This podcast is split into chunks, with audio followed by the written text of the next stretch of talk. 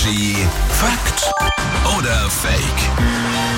Wir rätseln jetzt und ganz Franken rätseln mit, denn Patrick aus den News ist hier mit einer Aussage und wir überlegen Fakt oder Fake. Guten Morgen. Guten Morgen.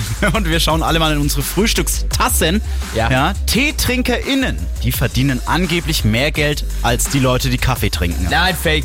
oder was sagst du? Ich glaube, das ist einfach Bullshit. Nein. Ist egal, was in meiner scheiß Tasse drin ist. Das, ich glaube nicht, dass das Bullshit ist, weil nur die Magie des Kaffees verleiht dir die Fähigkeit, dich wirklich konzentrieren zu können und deine Arbeit ordnungsgemäß und kreativ zu erledigen.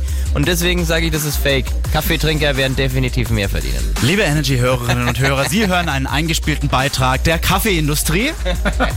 TeetrinkerInnen verdienen mehr Geld als KaffeetrinkerInnen.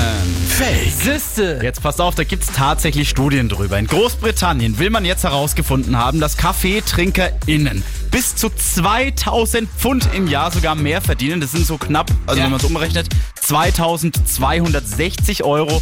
Aber um es ganz deutlich zu sagen, auch in Großbritannien gilt diese Studie als sehr stark umstritten. Nein, nein, nein, nein, nein, Bullshit. Das ist ja völlig nachvollziehbar. Hier ist Energy, guten Morgen. Morgen.